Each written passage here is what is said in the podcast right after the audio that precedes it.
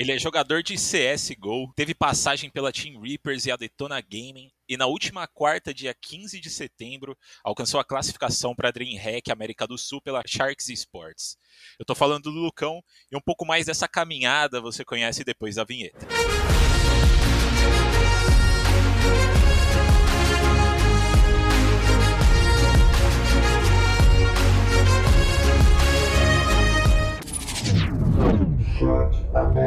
Começando o chat aberto dessa sexta-feira, eu tô aqui com esse cara aí que tá jogando pela Sharks, que é o Lucão, como eu falei antes da vinheta. E aí, Lucão, como é que você tá, mano?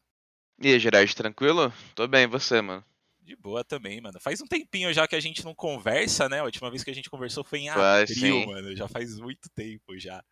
Mas... Aconteceu umas coisinhas desde lá, né? Porra, coisa... mano, aconteceu coisa pra caramba, velho. Coisa pra caramba. Mas justamente quero começar esse papo aqui, mano, dando uma voltinha aí no tempo, voltando um, um pouquinho pro começo do ano, né? Que a, que a Sharks tinha planejado de ir para a Europa, inclusive foi uma coisa que a gente conversou na, da, da última vez, é, Uhum. mas, mas acabou não dando muito certo, rolou só um bootcamp mesmo, e vocês acabaram voltando aqui para o Brasil. E eu queria saber aos seus olhos aí como que tá sendo esse ano de vocês aqui no Brasil e como que você acha que a equipe evoluiu aqui no cenário. Cara, eu acho que o nosso ano no geral, a gente. Óbvio que a gente queria ter ganho todos os campeonatos que a gente jogou na final, mas pensando em todos os campeonatos que a gente jogou, a maioria a gente foi constante, pelo menos chegando nas finais. Então eu acho que não foi um ano ruim, mas também não foi um ano ótimo, como a gente imaginava, poderia ter sido melhor. Dreamhack batemos na porta, primeira RMR batemos na porta, segunda RMR batemos na porta. Então eu acho que eu fico feliz porque eu acho que todo time que é constante por um certo tempo, uma hora ele chega, tá ligado? O time que bate muito ali na porta, uma hora ele vai ser constante, vai se concretizar. Sim. Então eu fico feliz por esse lado, mas fico triste porque, mano, a gente treinou muito, esses boot- bootcamps que a gente fez, a gente treinou muito. E a gente queria ter ganho os campos, né? Ah, com certeza, isso todo mundo quer, né, mano? Você falou que vocês treinaram muito lá no, no bootcamp e treinaram pra caramba, né? Porque eu lembro que quando a gente tava falando sobre, você tinha falado que vocês tinham treinado com os times, assim, é, absurdos, né? Eu lembro Sim. que foi FaZe, se eu não me engano, Vitality, Navi. Então, mano, só, só time gigantesco, né, velho? Sim, sim. É, a gente treinou contra. Cara, eu acho que todos os top 15 ali do mundo a gente treinou. Gambit, Nave, Complex, Astralis. Acho que a gente treinou com todos os times no bootcamp. Tá louco, só os melhores. Apenas, né? Só isso. Sim. E, e- e pensando em julho ali, né, que, que vocês disputaram a, o primeiro RMR, a CBCS Elite League, é, que para quem tá ouvindo a gente não sabe, foi um dos eventos RMR realizados aqui no Brasil para definir as equipes que vão lá pro Major. É, e lá vocês perderam para Bravos. E eu queria saber se ficou um sentimento meio amargurado por conta dessa, desse vice-campeonato. Nesse Não, peraí, no, prim- no primeiro ou no segundo você tá falando? desculpa, desculpa, no segundo, falei errado. No segundo, No é, sim. Isso. Então, cara, então, no segundo, eu acho o time da Bravos um time bom, só que, cara, eu acho que faltou um pouco de mentalidade pra nós depois que a gente ganhou da MBR, até por falta de experiência, talvez, a gente achou que, tipo, já tava ganho depois que ganhou da MBR, sabe? Aham. Entrou um pouco de... Cara, com a cabeça errada pra final, e acho que faltou um pouco de mentalidade pra fechar esse jogo. Então, cara, foi bem triste o campeonato aí, a gente tava muito confiante que a gente ia ganhar esse RMR. A gente tava com um resultado muito bom nos treinos lá fora. A gente jogou alguns campeonatos lá fora. Gente jogamos bem, fizemos partidas boas contra times bons, Tier 2 lá da Europa. Foi bem triste pra gente esse campo aí, mano. Eu imagino, velho. Mas assim, eu acho que vocês estão num caminho bom, né? Porque, pô, vocês estão em segundo lugar ali de times de, de pontos da RMR, né? Aham. Atrás da, da MBR ó, por 60, 60 pontos, mais ou menos, fazendo uma continha rápida aqui de cabeça. E ainda tem a IEM, a IEM Fall, né? Que, então ainda tem essa chance, mas... Sim, sim. Ainda tem a chance, mano. E eu, eu, eu acho que a gente foi o melhor time dos dois RMR. Tipo, o primeiro RMR a gente perdeu na final pra MBR, que a gente tava na vantagem também. Sim. Acho que tava 14 a 9 e rolou aquilo do Punk ter caído. Não que a gente tenha perdido por isso, mas isso atrapalhou muita gente, pelo lado mental também, tá ligado? Sim. E nesse segundo RMR, cara, eu também acho que a gente era o melhor time do campeonato e de novo a gente perdeu para nós mesmos, tá ligado? Então eu acho que isso foi bom também de aprendizado pra gente. Pode ter certeza que a gente vai chegar diferente pro próximo. E como é que foi o sentimento de vocês nesse segundo RMR aí, quando vocês perderam para Bravos. Porque, né, se vocês tivessem ganhado, vocês teriam passado a MBR em pontos e meio que segurado ali o, o topo da tabela, meio que garantido a, a, a, uma chance maior de vocês irem pro, pro Major, né? Como é que foi essa, esse sentimento na hora que vocês perderam pra Bravos? Vocês falaram, puta, mano, vacilamos. Mano, foi bem foda. Foi foda pra caralho, fiquei uns dois dias sem dormir. E, mano, foi muito difícil, porque quando acabou o segundo RMR, ainda não tinha certeza se ia ter um terceiro, entendeu? Uhum. Então, tipo assim, naquele momento que a gente perdeu, era, mano, a gente tem que dar a nossa vida aqui, porque esse pá não tem outro RMR, não foi divulgado ainda outro RMR, ninguém sabe se vai ter. Então, se a gente ganhar esse jogo aqui, mano, a gente tá no meio, tipo, era, é, era a nossa cabeça, tá ligado? Então, demorou um, alguns dias para ser anunciado o terceiro RMR, que vai ser em FAO agora. Sim. Então, esse tempo inteiro foi uma angústia, mano, tipo, porra, eu não acredito, perdemos tipo, a chance da nossa vida para nós mesmos. Não é fácil, tá ligado? É, eu imagino. Mas pelo menos depois vem um, vem um alívio ali, né? De ver que a. É, exato, tipo, sim, sim. Menos mal. Mano, o que a gente viu também esse ano foi a volta do Punk, né? Porque o, o Exit saiu pra, pra MBR, e aí a equipe precisou trazer o Punk de volta. É, e o Punk foi um cara que no começo do ano aí sofreu com, com alguma das polêmicas do começo do ano, né? E eu queria saber como é que, como é que foi essa volta dele, como que ela mudou a equipe, também como que está sendo a reinserção dele, né, na Sharks. Uhum. Cara, então, desde o acontecimento com o Punk, ele faz sessão com o psicólogo, que a Sharks indicou, então ele só voltou pro time depois que o psicólogo deu o aval para ele voltar, falando que ele tava em, tipo, ele podia voltar para a equipe, tá ligado? Cara, o Punk é um jogador muito bom. Dentro do server, ele é um cara muito ativo, ele ajuda muito o nosso time. Ele tem muito impacto no jogo, tem muita mira, ele é um jogador muito bom. Então eu acho que a volta do Punk ajudou a gente nisso. Ele, eu acho que o nosso time ficou mais ativo, ficou mais comunicativo. O Exit também era um jogador muito bom, só que o Exit é um cara mais calmo, um cara mais frio, não comunica. É, não, na verdade ele comunica bastante também, mas ele é um cara que sempre tá meio longe do time, sabe? Uhum. Eu acho que o nosso time precisava de um cara que, mano, jogava mais com o bonde, etc. Mano, o cenário brasileiro, assim, nos últimos meses mudou demais, né? É, e claro que por uma parcela de culpa da, da pandemia, pô, complicado demais, mas é, queria saber de você que está aí dentro da Sharks um, um, pouco mais de tempo e que, e que consegue falar sobre isso. Eu quero saber como que vocês da Sharks é, conseguiram se manter nesses dois anos de pandemia, né? Porque eu imagino que não tenha sido fácil. Né? Vocês não estão jogando uhum. presencial mais. É, eu não sei se vocês estão em alguma gaming house jogando juntos ou se vocês estão jogando de casa mesmo, cada um na sua casa. Como é que foi esse, esses anos aí?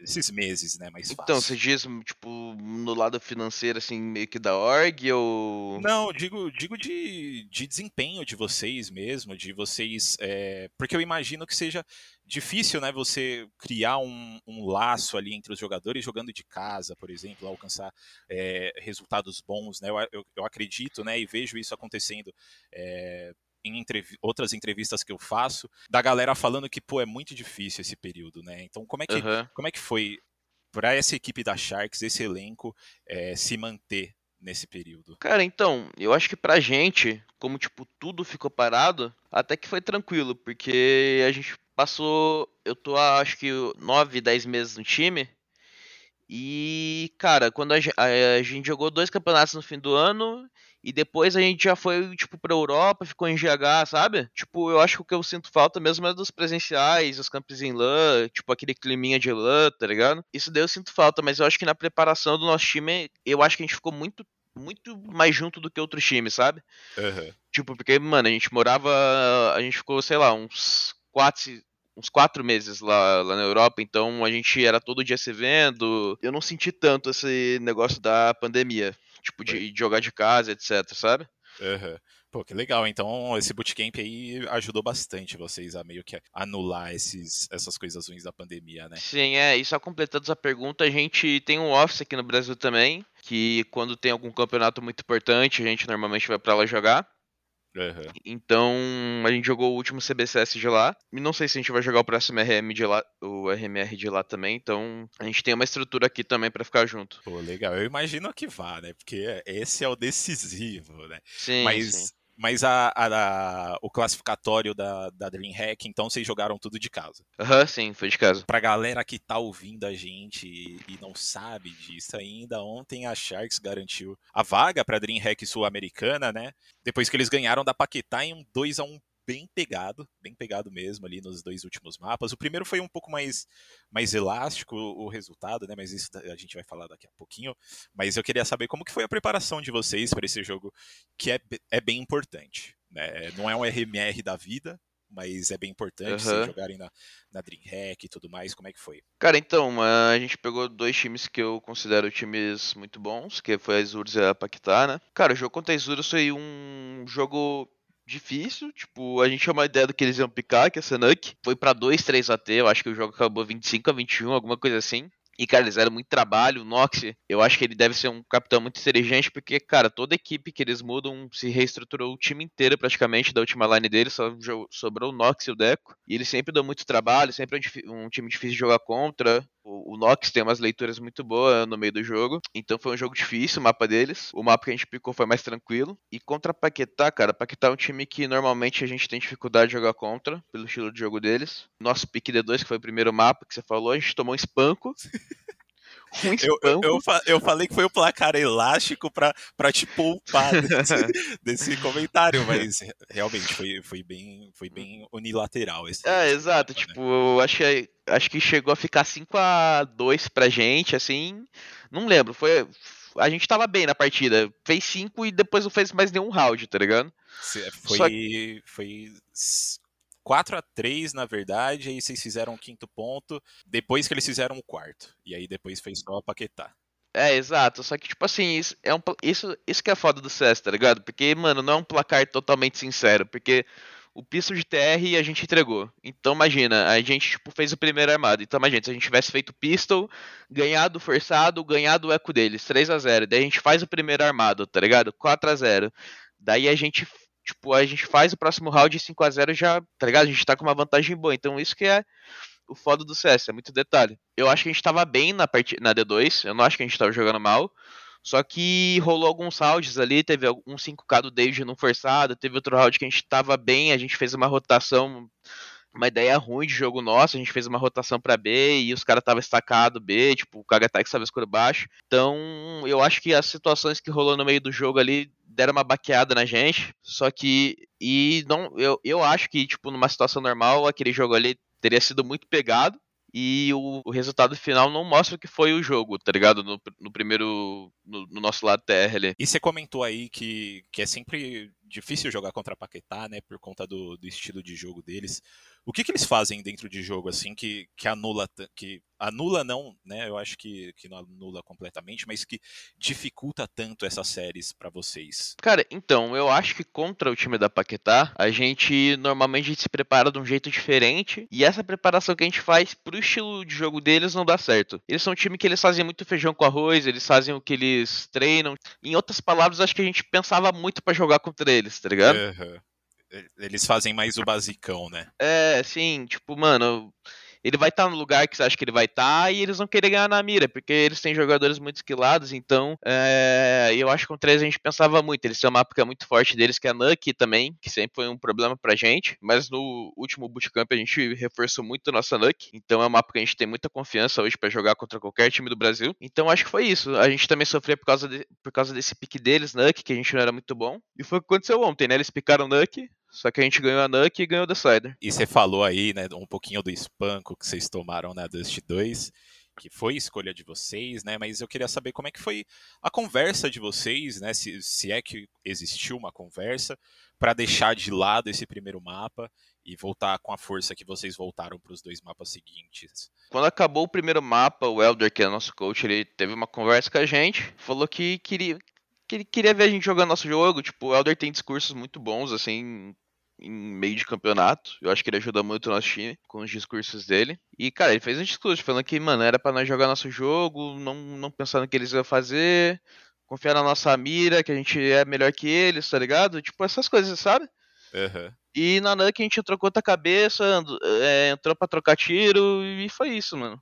Foi isso, entrou confiante na mira. Contra eles, esse era um problema também. É, tipo, a gente pensava muito que tava fazendo e às vezes entrava com a mira mole, tá ligado? Tipo, perdia uma trocação que não é normal perder. E, mano, o CS no fim vai ganhar quem, quem acertar mais tiro, tá ligado? Não tem como. não tem como, infelizmente. Mas vocês voltaram, né? Voltaram e ganharam no mapa deles também, devolveram aí o mapa é, num, num 16 a 13, depois foi pra Mirage ali, que, mano, eu até te mandei uma, uma mensagem depois, né, do jogo, uhum, que você jogou pra caramba. E tem uma frase que eu vou falar aqui, que abre aspas, eu venho tendo uma evolução constante muito boa, que foi uma frase que você me falou na nossa entrevista lá em abril desse ano, e nessa série aí, nesse jogo da Mirage, na real, na série inteira, né? Você foi um jogador que, que se manteve constante, você teve bons resultados, teve bons ratings, tanto na Dust 2 como na Nuke, mas que na Mirage você realmente entrou para fazer a diferença. Você terminou o mapa, cara, com mais, mais kills, mais dano da partida, mais first kills, né? Que é as primeiras eliminações dos rounds, e o melhor rating também na Mirage. Então, assim, você destruiu. É, como que foi para você nesse mapa é, decisivo desempenhar do jeito que você desempenhou, mano? Entrar com sangue no zóio. Falar real que eu tô numa fase assim que eu só entro e quero jogar, tá ligado? Tipo, confio muito no meu jogo, eu sei que se eu fizer o que eu, o que eu faço todo dia, que é o que, o que eu treino, mano, eu vou jogar bem. Porque, diferente do que todo mundo acha, mano, você não tem que jogar bem no camp, tá ligado? O camp vai ser só consequência do que você tá fazendo todo dia. Se você tá vendo demo, se você tá jogando DM, se você tá jogando PUG, se você tá jogando bem, mano, você só precisa reproduzir o que você tá fazendo no seu dia a dia, tá ligado? Que você vai ser constante. Cara, eu entrei com a cabeça livre, tipo, eu sabia que eu ia fazer um bom jogo se, mano, não tivesse nada dando errado. E é isso. E fez um bom jogo, né? Uhum. Inclusive essa frase que você falou aí de reproduzir o que tá fazendo no dia a dia, muitos outros jogadores deveriam escutar, né? Porque realmente a, tem uma galera que, que não, não dá o valor necessário para essas preparações antes de, de jogos importantes. Exatamente, tem que ter uma rotina, tá ligado, mano? Você tem que. Não é na hora do campeonato que você vai, tipo, fazer a diferença, né? É a hora que você acorda, é o que você faz dentro do, do treino, é como você treina, é como você vê uma demo, quando você foca. Na hora do campo você só vai reproduzir o que você tá fazendo, tá ligado? Seu dia a dia. Vocês garantiram a vaga aí na DreamHack Sul-Americana e ainda falta uma equipe, né? São quatro equipes no total. É, para a galera que está acompanhando a gente aí e quiser saber, é, essa DreamHack ela começa já na próxima quarta e, e vai até o próximo domingo, né? Então, dia 22 a dia 26 de setembro. E ainda falta uma equipe que vai ser decidida hoje, no, com o jogo entre a Paquetá e o, a SWS.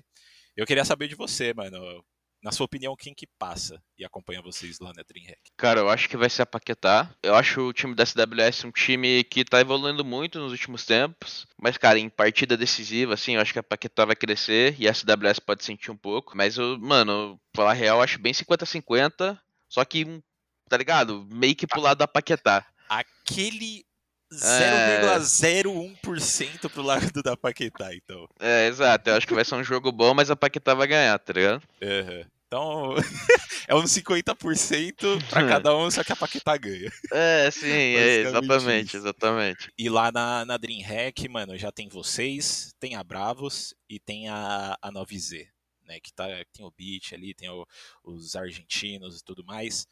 Queria saber de você aí como que você acha que vai sair essa, essa DreamHack, né? Porque a gente vê a 9Z, eles estão num momento assim muito bom, eles ganharam os últimos seis, seis campeonatos que eles, ganha, que eles jogaram.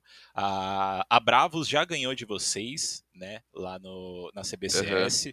É, como que você acha que vai ser esse campeonato aí? Cara, acho que vai ser um campeonato bem disputado. Eu acho o time da Novas um time bom, como eu acho o time da Bravos um time bom. Como se a SWS ou a Paquetá vão ser time bons também. A gente já perdeu pra eles, como já ganhou, então Óbvio que a gente quer ser campeão, né? Aham. Desse campeonato, então, pra mim, quem, quem vier contra, pra mim, eu quero ganhar. A 9Z eu acho que é a favorita do camp pela fase. Eles estão jogando muito bem, eles têm ganhar a vaga pra Blast agora, né? Eles têm jogadores muito bons também, o Tryon é um moleque que tá aparecendo, tá amassando, o DGT tá Sim. jogando bem, Max sempre jogou bem desde as Azures, ele é muito constante. E tem o Beat de capitão, né? Que deve ser. Não, não conheço o, o trampo do Beat, mas jogo, já joguei com ele uns pugzinho e ele parece um cara muito gente boa, muito inteligente. Então eu acho que a 9Z eles são favoritos desse campo e a gente vai tentar pegar eles, né? pegar de jeito.